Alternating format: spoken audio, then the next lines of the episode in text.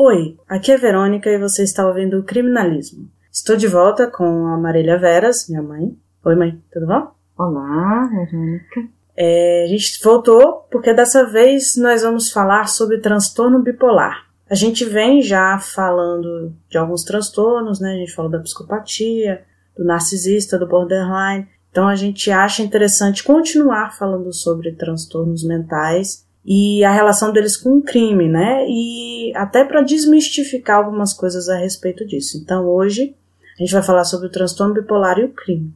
Inclusive é importante, né, Verônica, saber que o transtorno bipolar ele era conhecido como psicose maníaco-depressiva. O termo maníaco ainda é usado. Então, ele é um transtorno de humor crônico e recorrente. Então, ele é caracterizado pela alternância de episódios de mania, olha o termo aí de novo, e episódios de depressão, com épocas assintomáticas. Então, tem um período que não tem nenhum desses episódios. Né? Ah, tem como a pessoa ficar estabilizada. Sim, tem um período que ela consegue ficar sem nenhum tipo de sintoma mais assim marcante, né, como a mania e a depressão. Mesmo sem remédio. Mesmo sem remédio. Interessante. Bom, alguns pacientes podem apresentar mais períodos de depressão do que euforia, enquanto outros mais euforia do que depressão. Quando apresentam repetidos casos de depressão, é chamado de depressão unipolar. Então, às vezes a pessoa tem um episódio de euforia e o resto de depressão. A depressão prevalece. Então, é a depressão prevalece. A fase de euforia pode ocorrer em um período de no mínimo 7 a 15 dias. No período de depressão pode durar meses até um ano. Então, a depressão ela é mais intensa, né? Ela tem um tempo maior. É mais longa. Mais longa. Acho que a pessoa nem aguenta, né? Nem Uma mania muito longa, assim. Exatamente. Agora é interessante porque as pessoas acham que o transtorno bipolar são fases. Então é muito comum as pessoas falarem: ah, a pessoa é bipolar porque ela tem humor variado, ela é de Veneta, tem ciclos. E não é bem assim, porque ele é crônico, o tempo de duração também é significativo e causa muitos prejuízos, né? Então, não é simplesmente uma alteração de humor à toa. Então, tem que se observar é, acabou ficando banalizado o termo, né? O bipolar foi considerado qualquer pessoa que tem alterações fica uma hora tá feliz, outra hora tá triste, outra hora tá feliz, outra hora tá triste. Aí a pessoa aí... chama, acha logo que tem é bipolar. É, essa pessoa é muito bipolar, né? Acabou virando uma expressão. É de fase. Exatamente. E aí, na verdade, o transtorno bipolar ele é bem mais específico, né? Ele tem uma duração diferente. Não é um, uma questão porque assim, eu ouvi falar que pode ter alterações diárias, por exemplo. Pode? Sim, pode ter. Eu vou falar disso um pouquinho também, os tipos, né? Tem tipos diferentes, com durações diferentes. De durações. Então, ele é mais complexo do que só uma alteração que a pessoa tem no momento, assim, uma, à toa. Né? Momentaneamente. Coisa momentaneamente. Ele tem um, um significado. Bom, é importante também falar da mania. A mania é um termo para classificar um período de euforia e de expansividade, exaltação do humor. Então, essa, essa mania é esse período que a pessoa fica alterada, o humor fica alterado e fica mais exaltado. Então, por isso que se chama mania. Como é que funciona assim? Bom, esse momento de exaltação do humor, quando a pessoa fica mais eufórica, geralmente a euforia que ela sente não é alegria, é diferente. A euforia, ela tem muita ansiedade, que mistura um pouco, né? Que a gente vai vendo assim com os sintomas da irritabilidade. Então tem uma ansiedade e uma impaciência, uma irritação. Então não, não é como uma alegria, quando você fica alegre, empolgado. Você fica empolgado, ele é mais excitado, ele fica muito mais excitado. Então, quando a gente vê os sintomas, por exemplo, você vê que ele fica, a pessoa fica muito comunicativa, fala temas muito íntimos com qualquer pessoa, então ela fica muito expansiva. Então ela pode falar a vida dela toda para um estranho, por exemplo. Como se ela ficasse sem limites, assim? Sem limites. Como se estivesse fica... sob efeito de drogas? É, ela fica é, muito expansiva, né? Não é só um temperamento extrovertido. Ela pode ficar inconveniente dependendo do grau que ela está da intensidade. Então ela fica teatral, ela conta muito mais piadas, mas fica de um jeito que atropela. Então ela não tem muita escuta. Ela, ela fica tão exaltada que ela não consegue ouvir, prestar atenção no outro. Então, com, e junto com essa, essa fala, essa expansão, ela fica irritada, ela tem uma irritabilidade excessiva, chega a ter pavio curto, ficar assim, qualquer coisinha, ela sente provocada. Então ela fica hipersensível, só que ela fica irritada. Então, uma impaciência e impulsividade. Eu vejo que a irritabilidade excessiva, junto com a impaciência, faz com que a pessoa fique impulsiva. Então tem uma impulsividade na ação. Então acaba fazendo coisas sem pensar, né? Coisas sem pensar, não tem reflexão. Às vezes ela é rude, fala coisas de forma hostil por conta da impulsividade. O fluxo de ideias é muito acelerado, ideias de grandeza também. Então ela sente que é como se ela tivesse autoestima inflada. Então ela se sente muito mais mega, é, uma sensação assim de hipervalorização e até de super-homem. Aquela sensação, eu posso tudo. Imbatível. Imbatível. Então, é, no trânsito, por exemplo, ela pode se sentir como se fosse uma pessoa tão forte que nada vai acontecer comigo. Então, ela pode andar em alta velocidade, ela pode também desprezar o perigo. Então ela se coloca em risco. Ela pode se colocar em risco, inclusive. Otimismo exagerado. É tudo junto. Esse, essa sensação mega. Porque ela tem essa autoconfiança, não consegue fazer uma avaliação crítica em termos de limite. Então, uma grandiosidade. É tudo extremo. Mas isso em qualquer mania ou só na mania máxima, assim, só quando tá no. É, porque aí tem vários níveis, porque tem a hipomania. A hipomania é mais leve. Então, ela pode ter esses sintomas no nível mais leve, em menor grau. Mas são os mesmos sintomas. Mas são os mesmos sintomas. Então, você vai ver mais sutil, mas ele existe. Então, também pode acontecer gastos excessivos, até endividamento. Agora, a pessoa num grau menor, numa hipomania, ela pode ter gastos e conseguir controlar em alguns momentos. Mas se ela não trata, o quadro evolui e a pessoa acaba descontrolando realmente. Ela acaba se endividando. Mas é interessante isso que você está falando, porque ela se endivida, mas não é um endividamento proposital, né? Não é um estelionatário, não é algo não, desse tipo. Não, é nesse tipo. É uma coisa totalmente É uma sem coisa noção. que ela não consegue controlar com uma dificuldade para planejar. E ela também vem associada à impulsividade. Então, ela tem uma impulsividade, tem uma compulsão, então uma necessidade. Não é uma, na verdade, não é uma necessidade, mas ela sente vontade de comprar, ela não consegue controlar. E não sabe por quê. Então ela compra, ela não tem como pagar, então ela fica endividada. E não necessariamente são coisas que ela precisa. E né? não é coisa que ela precisa, uma necessidade, mas é em quantidade e uma coisa aleatória. Então ela não consegue ter controle. Quando ela percebe, quando ela se dá conta, ela já comprou. Porque, como tem uma impulsividade, ela não tem uma reflexão. Ela vai pelo impulso. Então, ela compra de forma desnecessária. Ela compra muita coisa sem necessidade. É muito distraído, então tem muitos estímulos externos. Qualquer estímulo externo é motivo para ela prestar atenção. Então, ela fica muito desatenta. Então, ela pode perder o foco, ter dificuldade para se concentrar, por exemplo, para estudar. Mas tudo isso pode ter a ver com ansiedade, né? Você falou que, Com ansiedade também. que a mania tem ansiedade. E aí eu fiquei pensando, essa coisa da impaciência, deve ficar com muitos pensamentos ao mesmo tempo, né? Deve ficar Tudo isso atrapalha. muito agitado, né? Desvia a atenção, uma agitação, desassossego. Tem também uma inquietude física e uma inquietude interna. Então tem uma inquietude que ela fica numa agitação motora, Pode ficar mexendo a perna. Mexendo a perna, agitada, andando de um lado para o outro, ou interna, que são os pensamentos Descontrolado. descontrolados que vêm com muita intensidade e quando tem estímulos externos, então aumenta mais ainda, dificulta mais ainda a concentração. Ela começa muitas coisas ao mesmo tempo e não consegue terminar.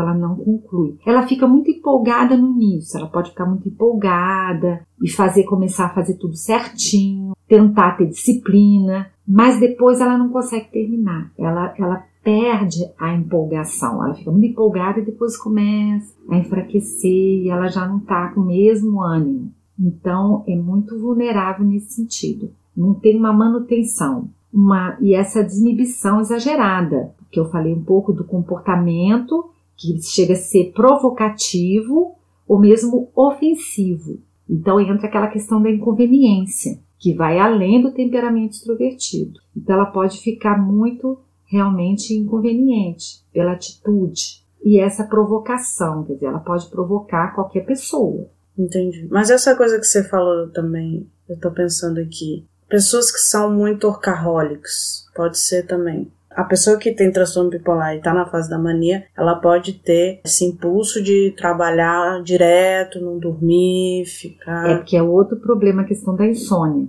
E o que, que acontece? Esse trabalho excessivo Muitas vezes a pessoa, ela, ela como ela fica muito inquieta, ela tem uma necessidade de ocupar o tempo, porque ela tem muita vitalidade, ela tem muita disposição. Então, esse aumento da disposição faz com que ela tenha menos sono, ela sinta menos vontade de dormir. Então, como ela sente menos vontade de dormir, ela fica querendo fazer atividades, porque ela tem vitalidade e ela está muito inquieta. Então, ela quer preencher o tempo, tem vontade de fazer fazer coisas, então executar tarefas, mas ela pode também ter dificuldade de fazer as tarefas de uma forma eficiente. Mas de certa forma pode acabar buscando um estilo de vida, um estilo de trabalho que seja muito Sim. demande muito tempo, de tipo, trabalho tempo. que você trabalha de madrugada ou um trabalho. Sim, porque como ela não tem muito sono e o sono dela, ela pode dormir menos tempo e acordar muito disposta. Ela pode dormir duas horas ou nem dormir e se sentir bem no dia seguinte. Então, uma pessoa que precisa de uma quantidade de sono maior, por exemplo, se ela dorme menos, ela acorda mal, cansada, fatigada. Uma pessoa com transtorno bipolar, não. Ela pode dormir uma hora ou até não dormir e acordar disposta. Só que é uma disposição que entra a questão da euforia, se é ela estiver na fase, mas é muito é, irritadiça, pessoa irritada, ansiosa. É diferente de você acordar disposta, bem. É uma disposição que é que entra a irritabilidade. Que é uma disposição falsa, né? O corpo não está disposto. Não é, teve um descanso. É a doença, né? Um sono profundo. Então, nos casos mais graves, por exemplo, você vê a questão também dos delírios. Delírios de grandeza e alucinações, só pode ter. Então, se ela não tratar, ela pode chegar nesse nível, que é perigoso. Então, pode ser prejudicial. E tem também o aumento da libido. A pessoa, como ela tem mais vitalidade, energia, ela também tem a necessidade de prazer. Então tem um certo descuido. Ela pode, por exemplo, a mulher pode até engravidar, porque ela pode, é, como ela está muito na fase também, além do aumento da libido, tem impulsividade. Então ela pode ficar sem muitos critérios. É, pode pegar DST também, né? Isso quer dizer que ela pode fazer sexo sem proteção. Sem proteção, exatamente. Pode ficar mais descuidada, porque ela tá muito agitada. Isso vale então, para qualquer coisa, né? É o que você falou da compra excessiva, aí pode ter esse caso do sexo. Exatamente. Pode ter várias tá tudo coisas. interligado aí. Comportamentos de risco, comportamentos, comportamentos de risco.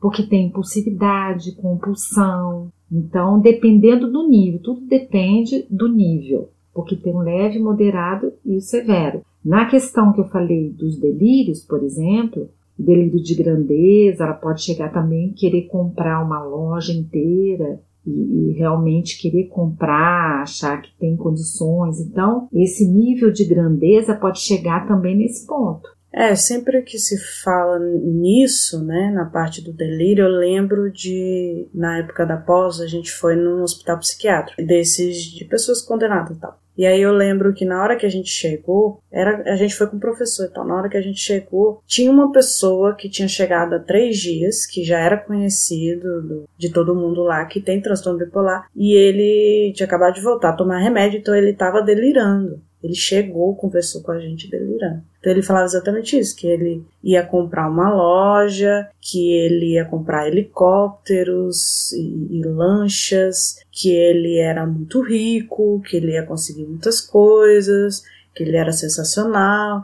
Eu acho que ele falou que era um ator famoso. Não, que ele ainda ia ser um ator famoso, algumas coisas assim. E o cara, há três dias antes, era mendigo, entendeu? Então, você vê que é uma coisa completamente fora da realidade, essa coisa dele achar que ele vai conseguir abraçar o mundo. Na verdade, ele só precisava, pelo menos, fazer o tratamento primeiro.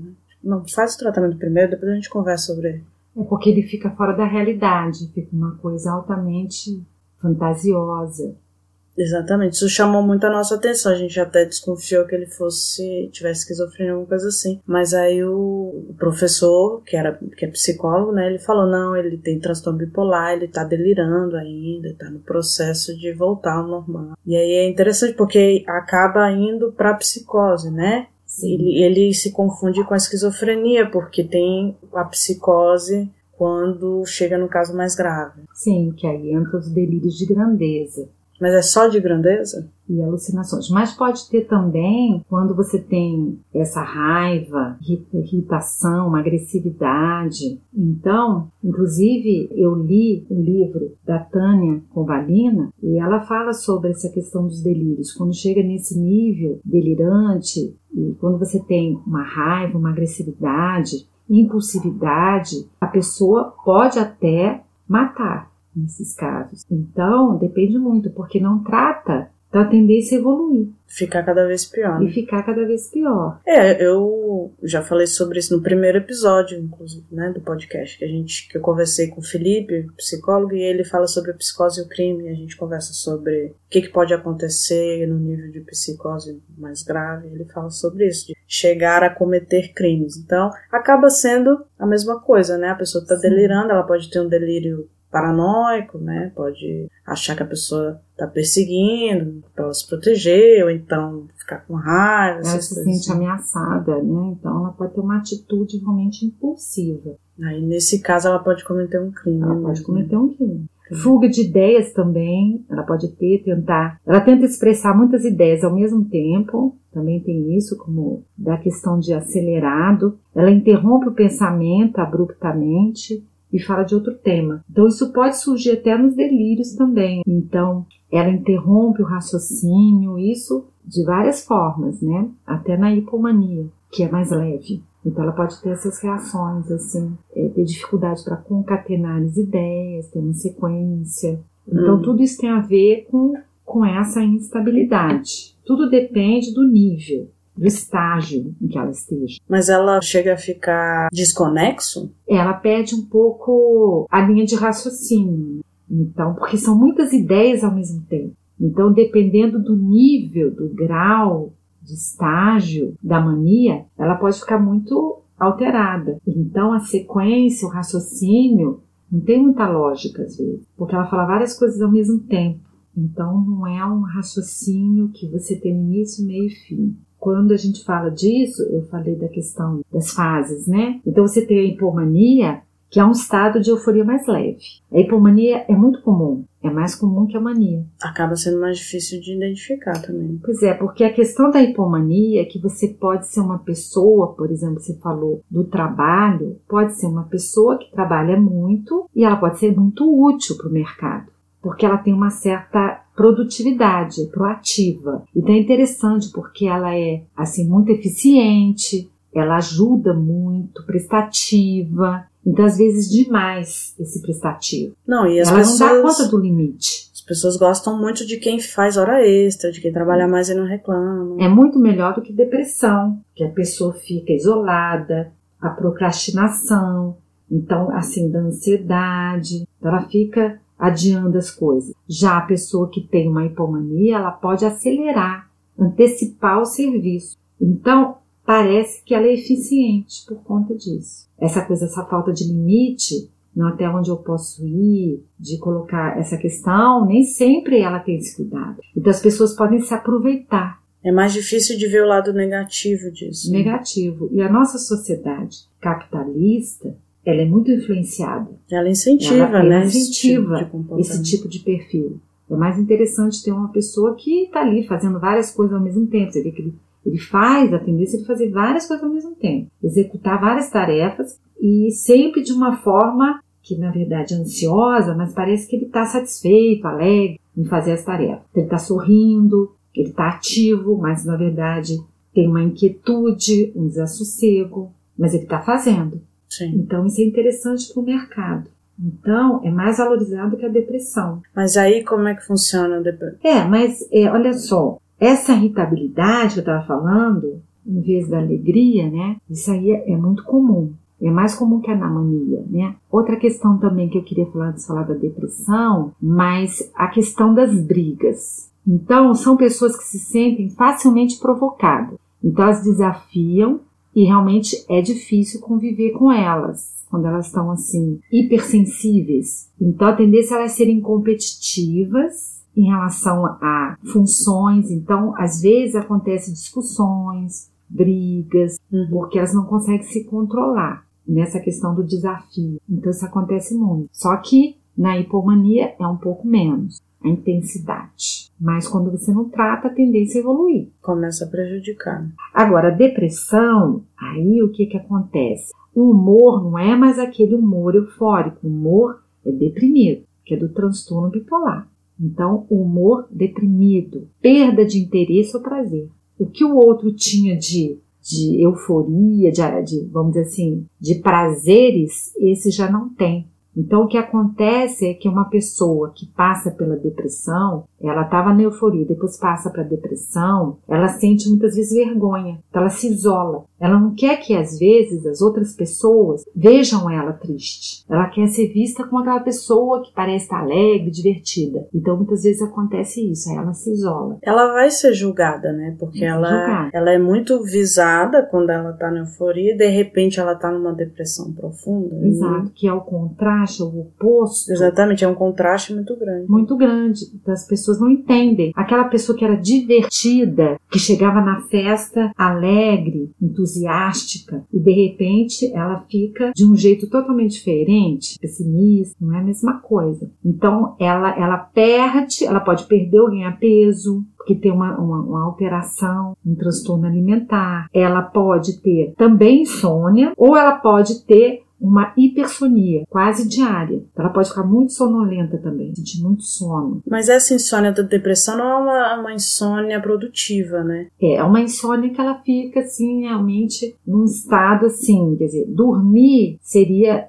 uma alternativa, até para anestesiar. Mas queria... nem sempre ela consegue. Às vezes, os pensamentos negativos, né? Pode acontecer na insônia pensamentos negativos. Mas ela chega a ficar Tem letárgica. um pouco de ansiedade também, mas ela fica apática. Uma insônia que ela fica apática. Agitação ou retardo motor. Você vê que ela também tem uma agitação, porque dependendo da fase da depressão, ela pode ter um pouco da euforia. Então, ela ainda pode ter alguns sintomas de euforia. Então, essa agitação ainda, ainda acontece. Até porque a ansiedade também tem na depressão ainda existe. E o retardo motor, ela pode oscilar, ficar mais lenta também. Fadiga ou perda de energia. Isso acontece muito, é muito comum. Então a pessoa não sente vontade de fazer quase nada. Olha como é diferente, né? A disposição. Antes ela estava pulando, né? Na euforia. Mas na depressão ela já não tem vontade. Ela, ela, qualquer esforço é sofrido. Até para fazer a, as questões básicas da, de rotina, até o que era prazeroso até,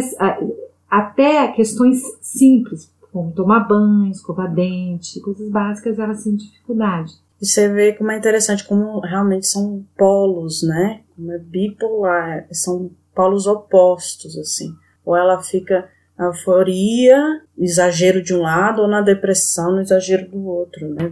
É tudo exagerado. Uhum. Não tem um equilíbrio. Sentimento de culpa. Isso também é básico na depressão, que é o sentimento de culpa. Ou a sensação de inutilidade. Então ela se sente muito mal. Culpa por tudo. Um sentimento de, de menos-valia, assim, não presta para nada. Fica com a autoestima baixa. A autoestima fica ao contrário da euforia. Então a autoestima fica muito baixa. Dificuldade de concentração. Então ela pode também ter dificuldade para memorizar, porque ela tem dificuldade de concentração. Pensamento recorrente de morte, ideação suicida ou plano para cometer suicídio. Aqui ela pode ficar na teoria, porque como ela não tem energia para executar nada, quase, muita dificuldade, ela fica na teoria, tá, tá matutando uma forma, como que eu vou fazer. Então, uma coisa assim que eu acho importante é que quando a pessoa está saindo às vezes da depressão, que ela está parecendo que está melhor, naquele momento que você pensa, ah, ela está ela tá reagindo, ela está bem, é um momento que você tem que ter mais cuidado. É uma fase de risco, porque ela pode realizar o que ela estava matutando na depressão, porque ela não tinha energia para fazer. Então, quando ela melhora um pouco, é a hora que ela vai colocar em prática. Então, todo cuidado é pouco nessa hora. Então, ela tem que, ela não pode ficar sozinha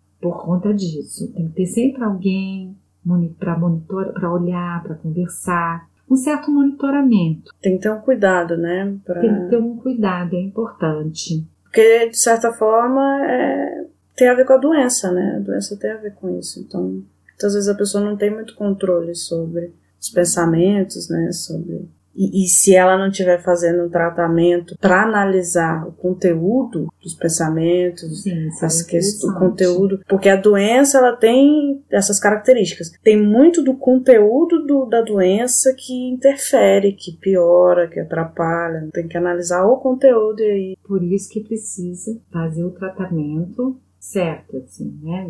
Com a psicoterapia. É, mas antes de falar do tratamento, eu queria saber se a depressão do transtorno bipolar é diferente, se tem alguma diferença da depressão comum. É, a depressão do transtorno bipolar é muito mais intensa, o risco é muito maior porque tem essas oscilações, né? tem as intensidades. Então, é uma variação muito grande, porque você tem a mania, a euforia e tem essa mistura que faz com que a pessoa fique mais, é, tenha mais vontade de fazer, a intensidade é maior. Tudo é vivido de uma forma muito mais intensa do que uma depressão que não tem um transtorno uhum. bipolar. Então, vai depender também da intensidade das crises. Quando você tem, você tem leve, moderado e grave. Então, os tipos de transtorno bipolar que a gente tem, dependendo do tipo de transtorno, é muito mais grave é mais complexo, né, o transtorno bipolar. Mas mesmo o transtorno bipolar leve, a depressão vai ser mais intensa. Vai, vai ser mais pesada.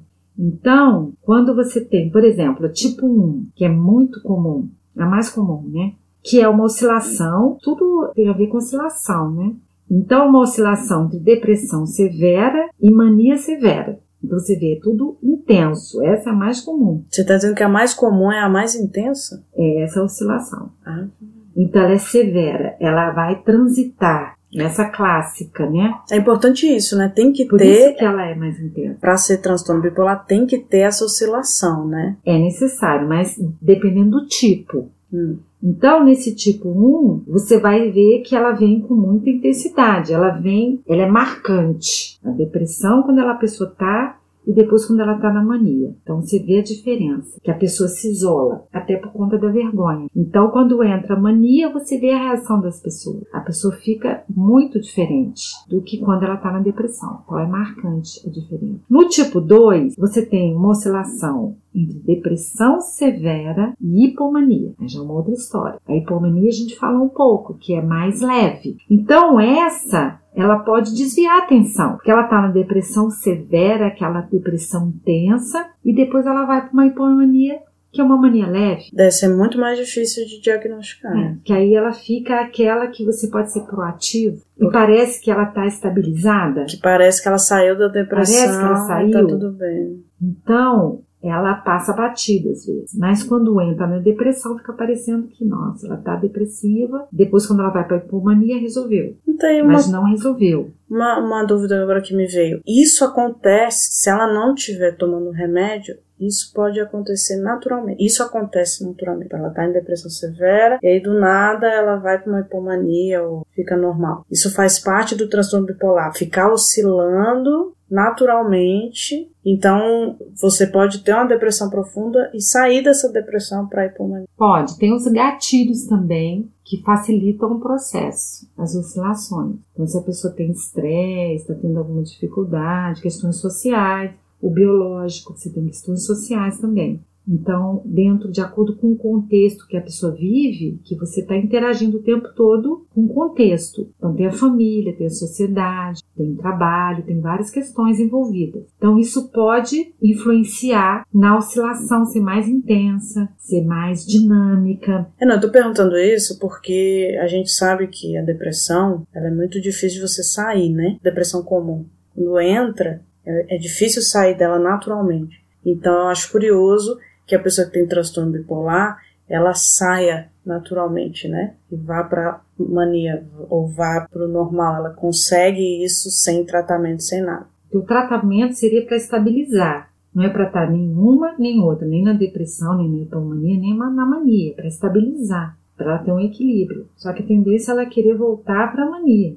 Ah, Nesse caso que é severo para hipomania, ela quer voltar para a hipomania que ela acha que é o normal, mas não é. Então ela precisa sair dessas opções. Não existe só essas duas opções. É, o ideal é que ela fique estável. O ideal é que ela fique estável. Mas então pode acontecer da pessoa estar tá numa depressão severa e aí de repente ela acorda eufórica, do nada. Sim, ela pode fazer. Se ela tiver no nível, dependendo do tipo característico, ela pode fazer isso. Mas tem uma mistura aí. Então, dependendo, ela quando ela vai para a hipomania, ela leva um pouco também, respinga uma depressão, ela também leva um pouco da depressão. É, porque, de novo, aquilo Mesma que você falou, né?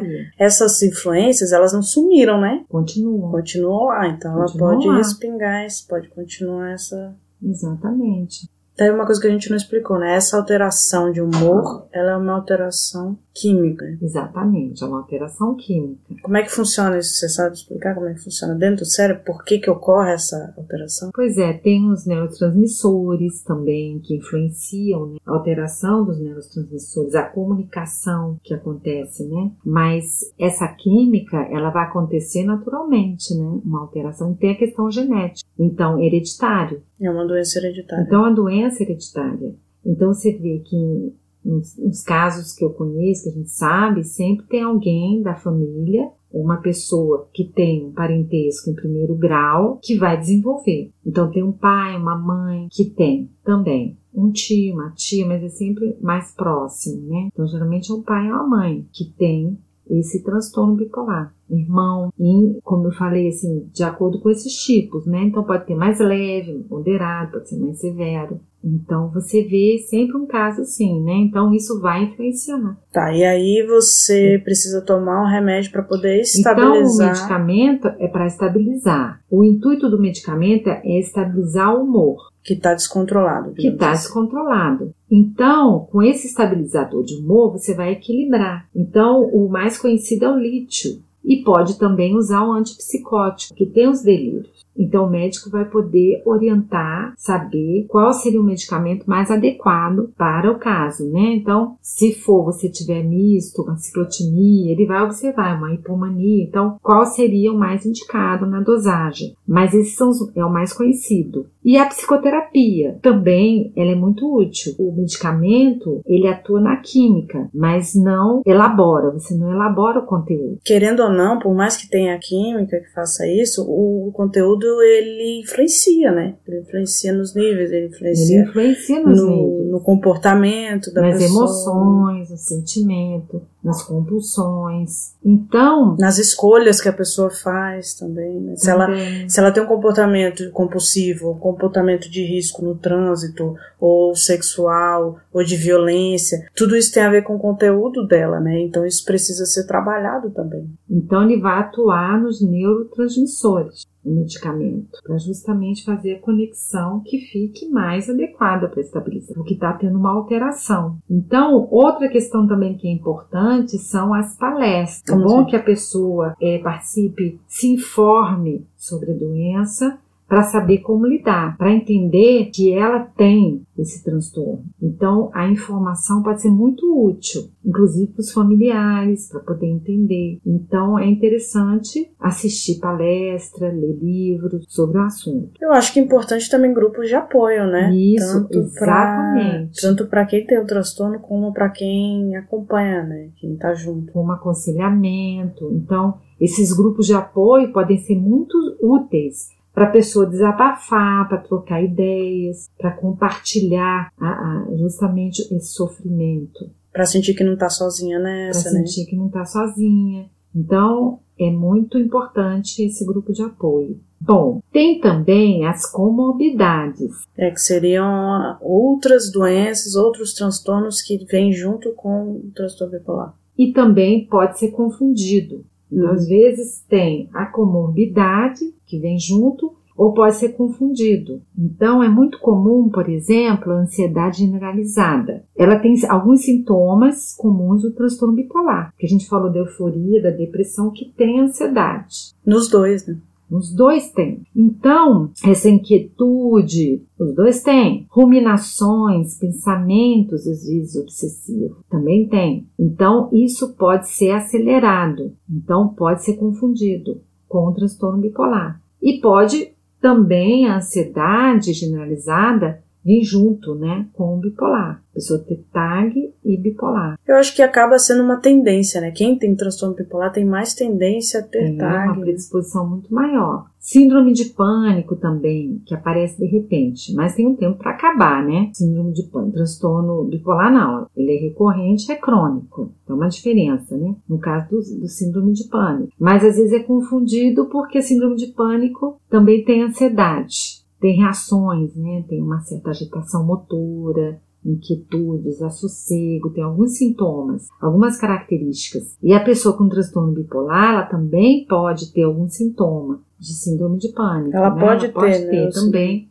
Uhum. essa comorbidade. O estresse pós-traumático também, mas o estresse pós-traumático é comum de ser confundido com transtorno bipolar. Mas tem o gatilho, né? No estresse pós-traumático, você tem que ter um gatilho pontual, alguma coisa que antecede um assalto, um trauma. O transtorno bipolar não. O transtorno bipolar você pode ter um trauma na infância e desenvolver o transtorno bipolar na fase da, do adulto jovem, mas não é conta daquele estresse pontual. Quando é que desenvolve o transtorno bipolar? O transtorno bipolar é muito comum no clímax da vida da pessoa. Então, geralmente na fase, o adulto jovem. Uns 20 e poucos. Então, você está no clímax, é onde acontece, é onde o, o- o transtorno bipolar ele evolui. Então, é nessa fase mais assim, intensa, né? Mas como ele é crônico, é comum ter gatilhos que vai intensificar em função do contexto social, né?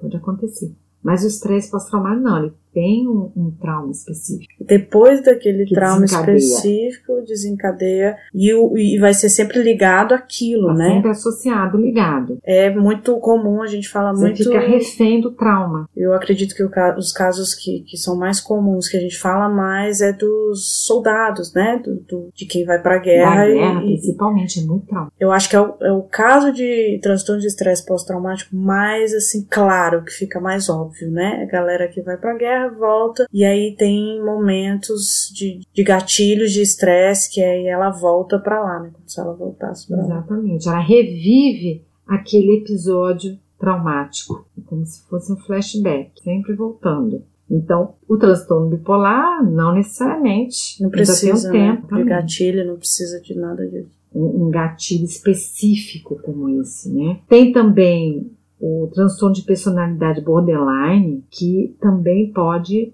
ser confundido. Agora, tem uma diferença por conta da punição, né? O transtorno borderline, você tem uma sensação de inferioridade, ser punido, tem aquela teoria que a gente falou. Sempre, né? Não Sempre tem, não oscila. Essa crença. E não oscila, como o bipolar, que ele pode, em algum momento, ele não fica só no inferior, ser punido. Ele também tem a sensação de superioridade. E ele oscila. Então, a sensação de inferioridade é na depressão. E o borderline não tem necessariamente, né? Não tem essa oscilação. Ele tem depressão, mas ele não tem esse momento eufórico. Mas é possível você ter transtorno. Eu sempre fico é, horrorizada com isso, mas será que tem, pode ser bipolar e ter transtorno bipolar ao mesmo tempo? É, não é tão comum, mas pode acontecer. Pra mim é uma coisa muito, é muito azar. Uma pessoa ter duas é comorbidades muito tão. sofrido. São duas comorbidades muito pesadas, assim. Mas tem como. Tem como. É Ah, mais difícil. Então você pode ter qualquer transtorno de personalidade e transtorno bipolar? ao mesmo tempo? Pode. Por exemplo, o transtorno déficit de atenção também é muito mais comum ser confundido com transtorno bipolar. Tem sintomas, porque o, o, o transtorno de atenção, ele tem sintomas comuns, por exemplo, como a inquietação, agitação, impulsividade, falta de concentração, hiperatividade. Ele tem tudo isso que o transtorno bipolar também tem. Uhum, sim. Então, a Você ideia falou é muito da acelerada, concentração, né? a da falta de concentração. Só, só que o TDAH, ele tem a questão pedagógica. Se fala muito disso, né? A dificuldade de aprendizado. Então tem muito isso. Só que ele não tem oscilação de humor também, como o transtorno bipolar. E no transtorno bipolar você pode ter momentos de falta de concentração e momentos de concentração. É, pode ter também. Apesar de que na depressão dificulta também a concentração. Mas assim, ele tem essas oscilações. Não Não é- momento que a pessoa vai achar que é mega, né? Que tem uma, uma tem um momento de euforia muito intensa nessa oscilação, né? Que no caso do transtorno de atenção não tem. Ele tem uma manutenção né, de inquietude e agitação. Não tem um momento que ele se isola, que ele fica depressivo, como no bipolar. Ele se mantém na agitação. Ele Mas- é hiperativo naturalmente. Mas nada impede que o TDAH tenha depressão, né? Tem Mas aí vai depressão. ser diferente também. Também vai ser Porque ele vai continuar com a inquietação mesmo com depressão. O TDAH vai continuar lá. É, exatamente. Inquietude, né, agitação. Ele não vai perder os sintomas de TDAH quando ele tá na depressão. É, exatamente, ele continua. Só que ele pode ter também um déficit de atenção e transtorno bipolar. O cara que tem transtorno bipolar pode ter um monte de coisa com ele. Exatamente. Nada impede. Então é muito comum. Agora, tem o transtorno narcisista, que a gente fala do, da questão de superioridade, essa coisa mega. Então também tem no transtorno narcisista. Confunde, né? Só que o transtorno narcisista ele tem uma dinâmica do complexo de inferioridade. Então, para compensar o complexo de inferioridade, ele se sente superior. Só que ele tem uma necessidade que é diferente do transtorno bipolar, que também tem a ver, que é o de inferiorizar o outro Pra se sentir bem. para sentir melhor. Porque ele tem um esquema de tentar camuflar a inferioridade. O transtorno bipolar não tem isso, não tem essa, esses esquemas que o narcisista tem. Ele realmente Hum. acha que é. E não é uma coisa tão egóica também, né, como o narcisista. E a questão do, do transtorno de conduta também, que tem um transtorno de conduta explosiva intermitente, que às vezes pode vir também com uma comorbidade ou pode ser confundido. Só que aí é um transtorno de conduta. Então, ele tem impulsividade, tem a dificuldade de gerenciar a raiva, que o transtorno bipolar também tem. Então, mas é uma coisa mais específica da euforia. tem Qual seria a ansiedade, diferença? né? Então, o transtorno explosivo, ele é no momento breve, né? Pontual. Então, ele tem aquela reação, às vezes dura alguns minutos, no máximo, talvez 30 minutos. E depois ele tem aquela sensação de culpa, tem a sensação, pode ter de alívio ou até de prazer, né? Então, ele é muito específico, né? daquela duração da impulsividade. O transtorno bipolar já tem a ver com as oscilações, com a euforia, quando ele está muito eufórico, mas não chega nesse nível, como na conduta, né? Como chega no intermitente. Mas ele tem as explosões também, ele pode ter um momento de impulsividade. Então isso pode acontecer. Mas é algo no transtorno explosivo, ele não tem um planejamento também, é uma coisa pontual. Acontece na hora e de repente. Como seria isso, Né? essa explosão? Então, por exemplo, no trânsito é muito comum. É totalmente desproporcional. Então, às vezes ele está no trânsito, ele fica impaciente, tem uma impaciência, ele fica irritado, aí altera o humor, Contrariado de alguma forma. com baixa resistência à frustração, ele fica, ele tem uma, ele é vulnerável. Então ele tem uma- um ataque explosivo de fúria, por exemplo. Ele pode sair do carro, agredir, gritar. Então ele pode ter essa reação quando alguma coisa não não acontece do jeito que ele quer, uma necessidade de controle. E não é uma coisa de também de querer inferiorizar, mas ele, ele explode. Então é uma agressividade. Mas- Então tem uma semelhança do transtorno bipolar com a impulsividade. Mas nesse caso especificamente, esse, esse transtorno explosivo intermitente, ele vai acontecer a vida inteira, né? Não é só uma vez e acabou, não. Ele, é- ele faz parte ele da, da pessoa. Isso, mas um período. Ele é muito comum numa idade, que é diferente do transtorno bipolar, que é crônico. Esse ele pode acontecer durante anos, mas depois a tendência é diminuir com a idade. Ah, então, ele por exemplo, passar. ele tem numa fase também muito importante da vida, de 35 a 40 anos, um pouco mais velho do que o transtorno bipolar. Então, essa idade que acontece, que a gente tem assim, mais casos, é nesse período, dos 35 aos 40. Então, ele vem com, essa, com esse ataque de fúria. Mas então, a aí pessoa de- fica com sentimento de culpa, né, depois. ela percebe que fez algo errado, né? Ela, na hora ela Na não hora, vê, mas ela não vê. depois ela. Entende a coisa sem nenhuma reflexão.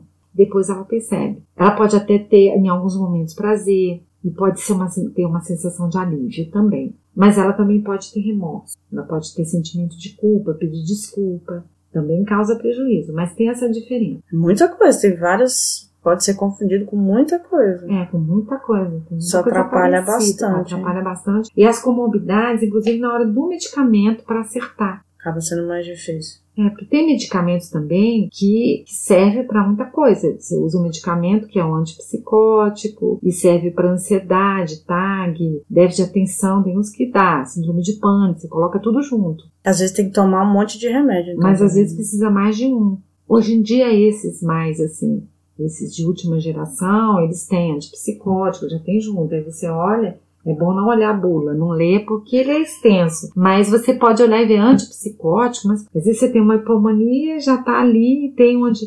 porque ele junta no mesmo medicamento. Ele acaba tratando várias coisas. tempo. Exatamente. Mas eu acredito que também acaba muitas vezes não precisando de ansiolítico também. Acaba já tratando a ansiedade também, né? O tratamento do transtorno bipolar.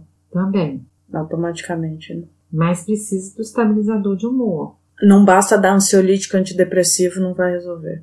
Eu acredito muito no, no estabilizador de humor, porque ele já trabalha, né? Já faz esse, esse conjunto. Ele é mais Ele já focado. observa, já trabalha ansiedade, já trabalha depressão, já dá uma equilibrada. Agora que a gente finalizou né, essa explicação básica de como funciona o transtorno bipolar, e assim, sempre lembrando que a gente fala o básico aqui. Se você quiser entrar em detalhes, se você se informar melhor com profissionais, etc. Mas a gente queria aproveitar, porque na verdade esse episódio a gente resolveu fazer esse episódio por causa de um caso específico. Então a gente quer falar sobre ele para desmistificar algumas coisas sobre o transtorno bipolar e o crime. Então esse caso é o caso, minha mãe vai explicar. Pois é, esse caso que aconteceu foi muito divulgado, Um caso que repercutiu muito na mídia. Né? repercutiu muito na mídia, aconteceu na padaria Dona Deola, em São Paulo, na Zona Oeste, uma pessoa, né,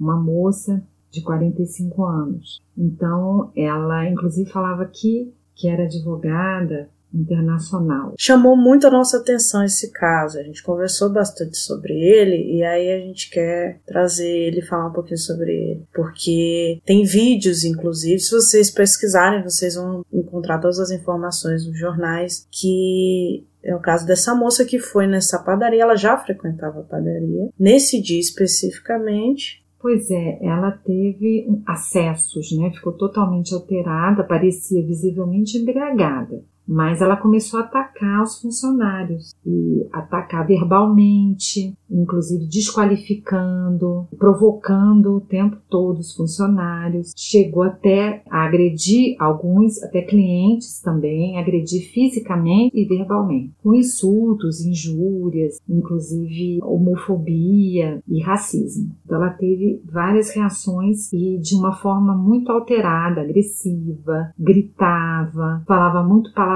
também o tempo todo e, e ela estava visivelmente alterada. provocando bastante, né? Porque as pessoas estavam quietas no canto delas e ela foi lá provocar. Ela não foi provocada. Inclusive, ninguém tocou, né? Chegou perto dela para tocar, segurar. Que na hora que ela agrediu, ninguém segurou. Então, ela, ela ficou bem à vontade para agredir, para fazer o que ela queria fazer. Inclusive, danificou algumas coisas no local, danificou a televisão, quebrou a televisão. Ela jogava, né? coisas. coisas nos outros, nas pessoas. Então, ela realmente teve uma reação muito. Os ataques eram insultos, né? De todo tipo. Do nada, né? E aí vocês podem tirar suas próprias conclusões vendo os vídeos e etc. A gente está descrevendo aqui para vocês entenderem o que aconteceu, né? Como é que ela agiu e, e, claramente de uma forma desproporcional, porque ela quis dizer que ela estava só respondendo, né? Que ela tava, ela foi provocada. Ela foi provocada. Inclusive, ela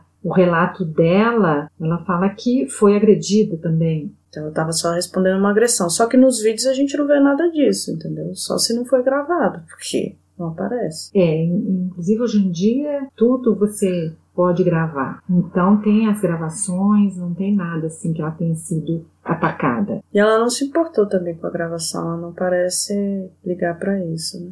E aí chegou ao ponto de que chamaram a polícia Tiveram que chamar a polícia para poder controlar. Mas ela, também não adiantou muito. Não adiantou muito. Ela continuou agredindo todo mundo, os policiais. E a questão verbalmente, é são, né? Verbalmente. E a questão são as alegações. Então, aí, por que que chama a nossa atenção? Não é tão estranho pessoas alteradas irem em estabelecimentos e fazer coisas, etc. Por que que a gente está falando sobre isso aqui? É porque depois ela foi levada à delegacia, foi liberada, e aí descobriram o histórico dela e conversaram com ela. E aí, quando conversaram com ela, o que, que ela falou? É, ela disse que tinha transtornos mentais, transtorno bipolar.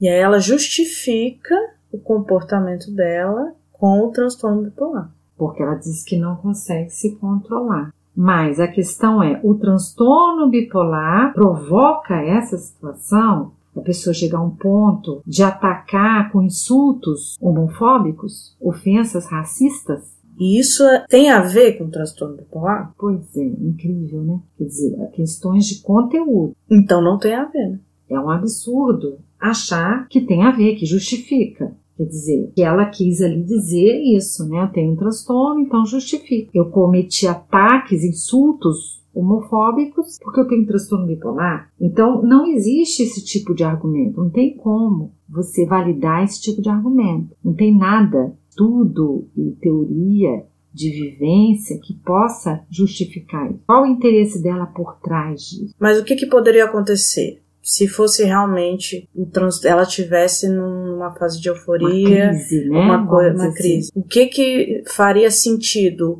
de comportamento dela por causa do transtorno? Pois é, o comportamento. Aí a gente pode dizer, tem embriaguez, a bebida. Não, né, independente também. disso, só o transtorno. Qual Mas seria o comportamento o dela naquela padaria? O que que ela poderia fazer? Seria justamente a agressividade, seria impulsividade, uma questão assim eufórica, ansiedade, agitação, uma fala compulsiva, né? Gritos, poderia acontecer isso. Então, esse seria uma, o comportamento nesse sentido.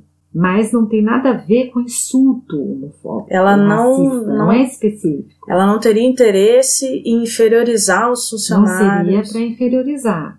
Seria mais na questão assim de impulsividade, falar compulsivamente. Seria natural, por exemplo, coerente ela falar da vida dela, contar a vida dela, as coisas íntimas para a funcionária que ela não tem intimidade. Então ela, ela poderia falar, ficar muito comunicativa, uma fala acelerada, então isso poderia acontecer, ela estando na fase eufórica. Ela ia querer contar vantagem, porque ela fala muito de ser advogada internacional, de ser melhor que todo mundo. É, aí seria uma questão diminuir os outros. megalomaníaca, se ela quisesse, eu vou comprar essa essa padaria, eu tenho dinheiro para comprar, alguma coisa nesse sentido. Enfatizando a questão delirante da fantasia. Mas, mas ela... não no sentido de inferiorizar, né? Então, nesse sentido, não. Mas no sentido de, de, de se achar né, mega, eu sou maravilhosa, mas nesse sentido. É, no caso dela, tudo que ela fala envolve inferiorizar o outro. Você vê que o conteúdo da fala dela é muito específico nesse sentido. De humilhar. Que ela fala que é advogada internacional no sentido de que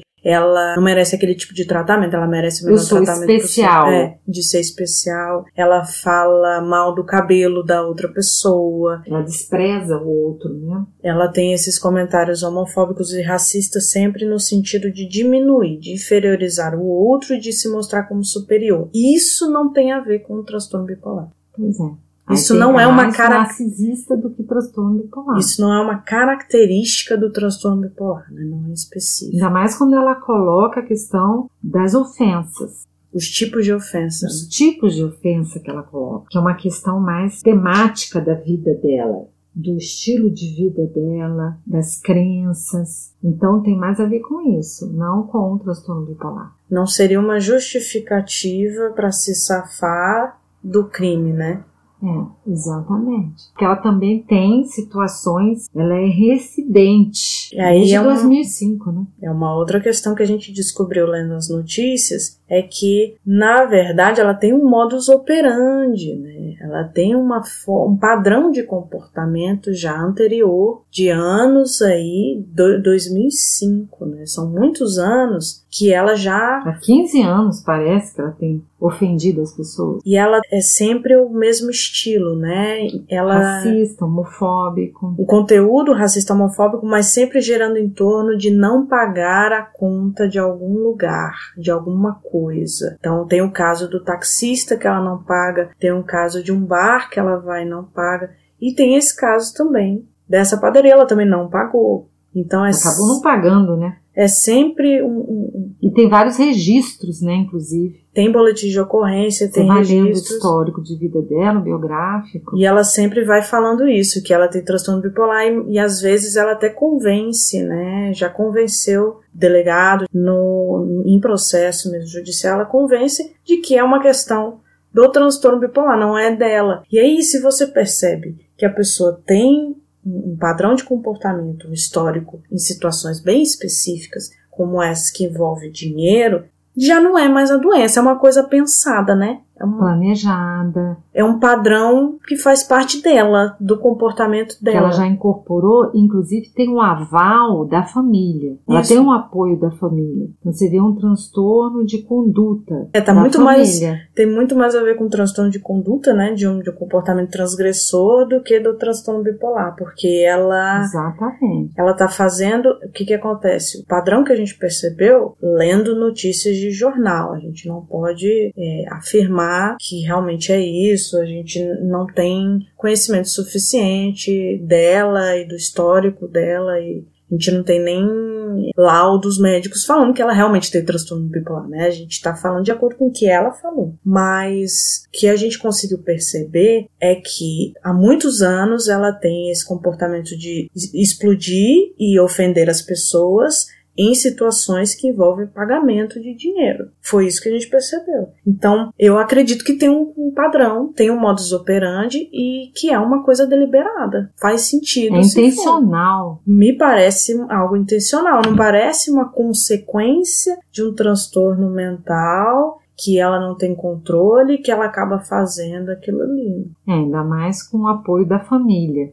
E o transtorno mental pode influenciar. Ela pode ter o transtorno bipolar e, é, e isso ativa nela, né, a euforia, a inquietude, sei lá, de de ter comportamento impossível, etc. Mas não justifica o conteúdo, não justifica as situações tão específicas, né? Não justifica as ofensas, não justifica todo, o todo, né? Pode justificar uma parte, mas não justifica o todo ali. Exatamente. Porque faz pensar, ela falando dessa maneira, faz pensar que todo mundo que tem transtorno bipolar vai agir dessa forma. Né? Esse é que é o problema. Fica parecendo que é assim, com esse tipo de comportamento, ela se apropria disso. Então, ela acha que tem direito de fazer. E fica ruim, né, para as pessoas que têm, que estão sofrendo, que estão se tratando, inclusive. Quer dizer, não é fácil, que a pessoa já está sofrendo porque tem um transtorno e ainda acontece esse tipo de coisa. Quer dizer, mais um preconceito,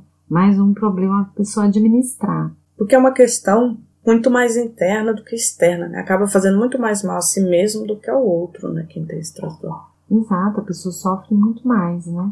E Ainda é lógico que causa prejuízos em, em todos os sentidos. Então não é fácil para a pessoa que tem o transtorno. E aí ter que ouvir de alguém usar transtorno como desculpa, né, para uma forma reprovável, deplorável. Essa moda pega, imagina, quer dizer, você vê que ela tem uma intencionalidade, que você vê um desvio, que a pessoa está se aproveitando da situação. Ela tem um comportamento desviante. operandi. E tem um comportamento desviante que não tem a ver. Que não tem nada a ver. E ela está se aproveitando disso. E você vê que, que, pelo que ela conta nos registros também a questão do pai de não pagar as contas, quer dizer, a filha não paga, caso do registro de 2005, né, que a pessoa tinha, ela tinha 29 anos, e tem uma história de desacato, injúria e tal, em relação ao motorista de táxi, era só pagar a conta do motorista. E o pai se recusa a pagar. Ela não paga. Quer dizer, ela, ela não paga, pede pro pai pagar e também. E o pai, o taxista. Na verdade, acho que ela nem pede pro pai pagar, né? Ela chega. É, o motorista parece que vai até a casa do pai e pede, né? Alega que ela não pagou e pede para ele pagar. Alguém tem que pagar a conta, né? E o pai não paga. Então ele vai para delegacia. Quer dizer, o motorista tem que ir para delegacia para poder fazer ocorrência e ela continua dentro do carro do taxista, né? E se e safa. Ela continua ofendendo. E se safa. Ela ofende todo mundo, ofende, taxistas, policiais, militar, e inclusive se recusa a ser revistada, ataca a escrivã com ofensas racistas. Então você vê que ela tem uma atitude assim, né, um padrão mesmo. E ela sente que nada vai acontecer. E nada acontece mesmo, nada que a gente acontece. percebe então, que você vê, esse aqui é o primeiro registro. Em todos os registros ela se safa. Toda né? vez. O segundo também, outro de 2016, que acontece, você vê um furto numa loja, quer dizer, outra conduta desviante, e tem um valor da peça que ela também não não paga. Ela retirou os alarmes da roupa, quer dizer, teve todo um planejamento, né? Você sabe, você vê que no caso dela compensa, porque ela comete vários crimes e nada acontece. Ela, inclusive, diz que tem compulsões, né? Justamente, que ela não conseguiu se controlar, né? E provocou essa situação. Então, ela alegou também que estava em abstinência em relação aos remédios. Novamente, ela diz que sofre. Aí, na delegacia, ela fala que tem doença psiquiátrica. A mãe fala que ela tem, percebe? Justificando. Mãe, justificando. Não, tem uma doença psiquiátrica, toma remédio. crime, mas. Nesse caso, ela pagou uma fiança. Mas aí é que Ainda tá. disse que só podia pagar isso, você vê, né? Mas não pagou a roupa. Sim. O que eu quero, assim, é, destacar é essa questão que você falou, o modus operandi, o que ela faz, né? É algo recorrente, ela continua recorrente. fazendo e, e, justificando com a doença, que não, não é uma justificativa. E a irmã também apoia, tem as mentiras, então tem vários desvios de conduta aí. Que não tem a ver com transtorno bipolar. Acho que é o mais importante é falar sobre isso. Mentira não tem a ver com transtorno bipolar. Insultos. Inferiorizar o outro. Inferiorizar injúrias. os outros. Enganar os outros. Incomodar os outros no sentido de, de querer destruir, inferiorizar, querer fugir. Então, nada disso tem a ver. Entendeu? Um transtorno bipolar. É, tem a ver com outras questões aí que ela também precisa tratar. E não tá claramente não tá tratando porque ela continua anos a fio. Não evolui.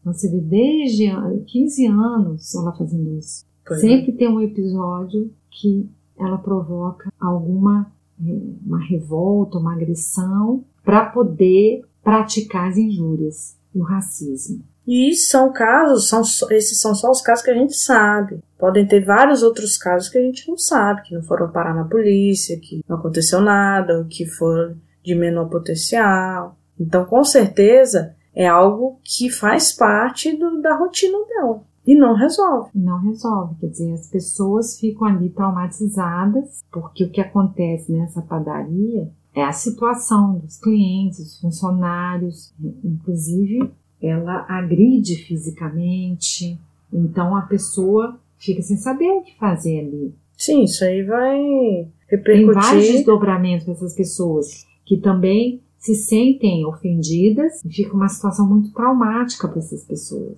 Não, e ela não demonstra também um arrependimento genuíno, né? Ela porque- fala um desculpa qualquer coisa, uma coisa assim. E ela fala que tem um transtorno, doença. É, que isso justificaria, né?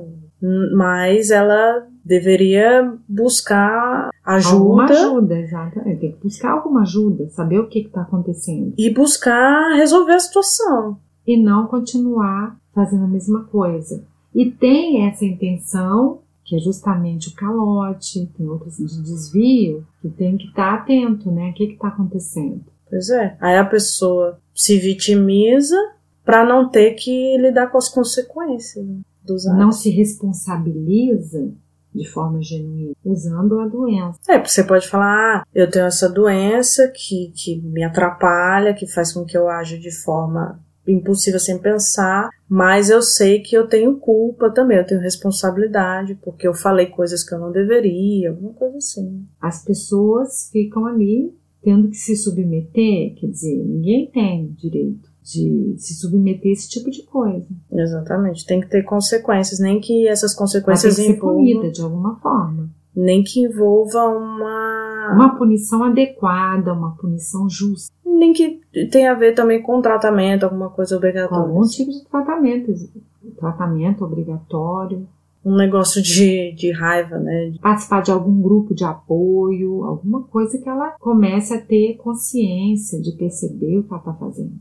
Acho que é isso, né? É importante enfatizar que a gente não quer patologizar o crime, não quer dizer que todo crime envolve uma patologia, que envolve uma doença. Mas o importante é a gente entender como é que funciona o transtorno bipolar, quais são as diferenças e de não simplesmente achar que tudo tem a ver com transtorno mental, que tudo tem a ver com doença, que tudo é justificável, que a pessoa vai cometer crime porque ela tem um transtorno mental, alguma coisa assim. Não necessariamente, na verdade, na minoria das vezes, né? Pessoa que tem. É porque isso atrapalha, inclusive, né? Não é positivo. É, cria um preconceito, cria um julgamento, cria uma ideia distorcida do negócio. que não ajuda a pessoa que está sofrendo esses transtornos. Ela precisa de ajuda, de compreensão, de tratamento adequado, De apoio. de apoio, acolhimento. Então, isso é mais importante do que simplesmente falando coisa que não tem nada a ver, criticando. E ter esse tipo de pensamento, né, de, de que é uma, o transtorno é desse jeito, né? A pessoa vai cometer um crime, que vai fazer esse tipo de coisa, né? Injúria. Que automaticamente, que né? Tem a ver com transtorno. Se ela tá no é momento muito da mais mania. sofrido para a pessoa. Se tá no momento da mania, ela vai começar a agredir todo mundo, fazer mal pra todo mundo. É que não é bem assim, porque a gente também tem os temperamentos, que a gente falou um pouquinho, né? Valores, tem a questão social, o contexto, a estrutura, a família. Tem vários fatores biopsicossociais. Que E influencia. cada caso é um caso. Não dá para generalizar também. Ah, é, é o bipolar ou é o depressivo. Não, a gente tem que avaliar com cuidado que existe uma pessoa que tem um transtorno bipolar. Exatamente. Tem todo um. que ela tem peculiaridades, tem uma identidade, tem uma, uma presença, uma história de vida, um biográfico. Então a gente precisa levar em consideração, humanizar e não rotular como se fosse uma pessoa qualquer, Como se fosse só isso, sem né? nome, sem identidade. A pessoa é só só isso. transtorno. Exatamente. Então isso é pior do que o transtorno em si. É o preconceito, o descaso. É muito pior. Então, quando você tem um tratamento adequado, quando uma assistência, acolhimento, a família também tem um aconselhamento, é orientada, tudo fica mais fácil para a pessoa. Não é que também vai banalizar, mas é importante analisar com realismo para a pessoa poder ter uma cobertura civilizada, humanizada, Um cuidado até pra ela ter uma vida normal também, né? para ela poder ter uma vida normal. Que é possível. Desmistificar. Então, e a gente vê a quantidade de pessoas que tem, qualquer um pode ter. Então, não é uma coisa de outro mundo. Hoje está mais comum do que a gente imagina. Casos de depressão, estava lendo sobre isso, os casos aumentaram. E também de transtorno bipolar. E também tá sendo mais fácil de identificar do que antes. Continua não sendo fácil, né? Mas tá mais fácil que antes. É, do que antes, que era muito mais escondido, era um tabu. Era uma histeria, maior. né? Considerada histeria. tudo era histeria. Então porque não tinha um conhecimento, um, um, cuidado na época, não tinha esse entendimento que a gente tem hoje, com a globalização, com o acesso mais fácil ao, ao conhecimento. Então, tudo facilita para a gente ter essa informação. E a própria convivência. Então, é importante a gente saber conviver com as pessoas que têm essas limitações. Todo mundo tem, em menor ou maior grau. A gente tem que saber aprender a conviver. São diferenças, né? São Faz diferenças. Parte. E os grupos de apoio, as palestras. Então, tudo isso é importante. É lógico que é um transtorno complexo, a gente poderia ficar horas e horas falando sobre, inclusive dando indicações, pesquisas e etc e tal, mas é, a ideia é sempre aqui trazer um tema, falar um pouquinho sobre ele para a gente entender o básico e ter interesse de buscar mais sobre, né? Então, eu acredito que deve ter muito mais coisa, inclusive sobre crime envolvendo transtorno bipolar, apesar de não ser a tendência, né?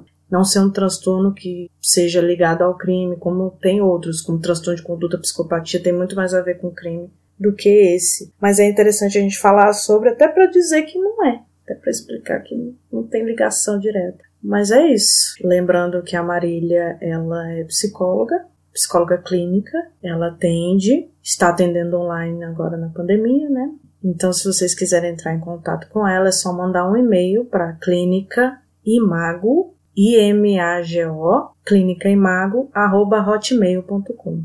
Certo, estarei à disposição e foi um prazer estar com você. Como sempre, né?